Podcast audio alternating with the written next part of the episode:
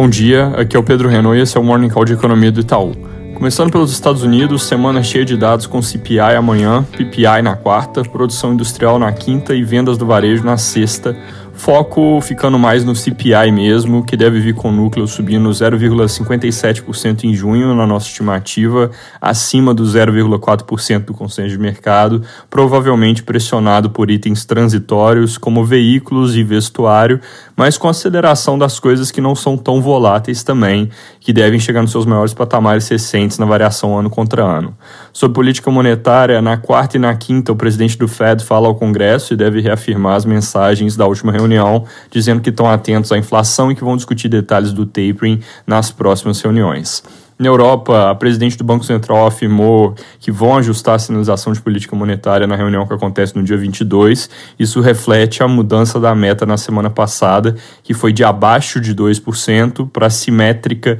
em torno de 2%. Isso deixando ali algum espaço, então, para que a inflação passe desse nível no processo de convergência. Falando rápido sobre China, hoje à noite saem dados de comércio internacional e na quarta o PIB do segundo trimestre. Fora isso, a semana deve ser intensa em termos de decisões de bancos centrais ao redor do mundo, com início de remoção de injeções de liquidez na Nova Zelândia e no Canadá, além de alta de juros no Chile. Aqui no Brasil, noticiário político bastante turbulento em torno de declarações do presidente Bolsonaro sobre voto impresso, depois que ele disse que sem voto auditável o resultado das eleições de 2022 pode não ser reconhecido ou que pode inclusive não haver eleição. A fala foi vista como um ataque às instituições e vem gerando bastante barulho com reação de líderes do legislativo e do judiciário. Esse novo episódio de ruído na relação política acontece com um pano de fundo de divulgação de várias pesquisas de intenção de voto na semana passada, todas de forma resumida, mostrando o ex-presidente Lula à frente em termos de intenção de voto,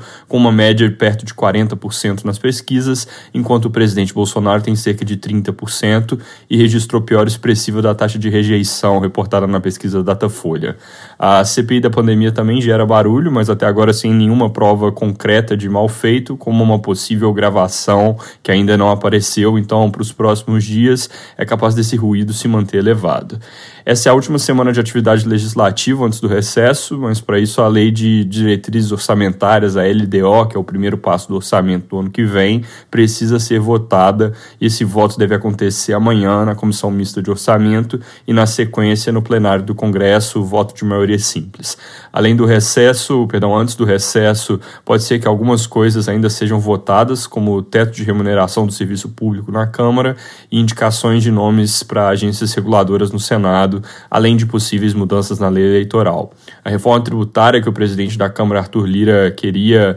entregar antes do recesso não está caminhando nesse ritmo todo, tem muitos pontos de resistência. O valor de hoje traz que a taxação de dividendos transferidos entre uma empresa e outra dentro de estruturas de holding deve ser colocada de fora do texto para evitar a bitributação, e se isso acontecer mesmo, um dos tais pontos de resistência tende a ser reduzido, porque tanto incorporadoras quanto companhias elétricas argumentam que o texto, como está, inviabiliza a forma como elas operam hoje em dia. Mudando de assunto, agenda de dados relativamente vazia nessa semana, com resultados do setor de serviços de maio amanhã, que devem vir mostrando alta de 0,6% no mês, essa alta é muito puxada pelo componente de serviços prestados às famílias, que é onde entram bares, restaurantes, salões de beleza e outras coisas que são muito afetadas pelo isolamento e que devem ter alta de 30% no mês. Elas têm um peso pequeno na PMS, que é essa pesquisa do IBGE, mas tem uma relação importante com a parte de serviços do PIB, então é um número a se acompanhar.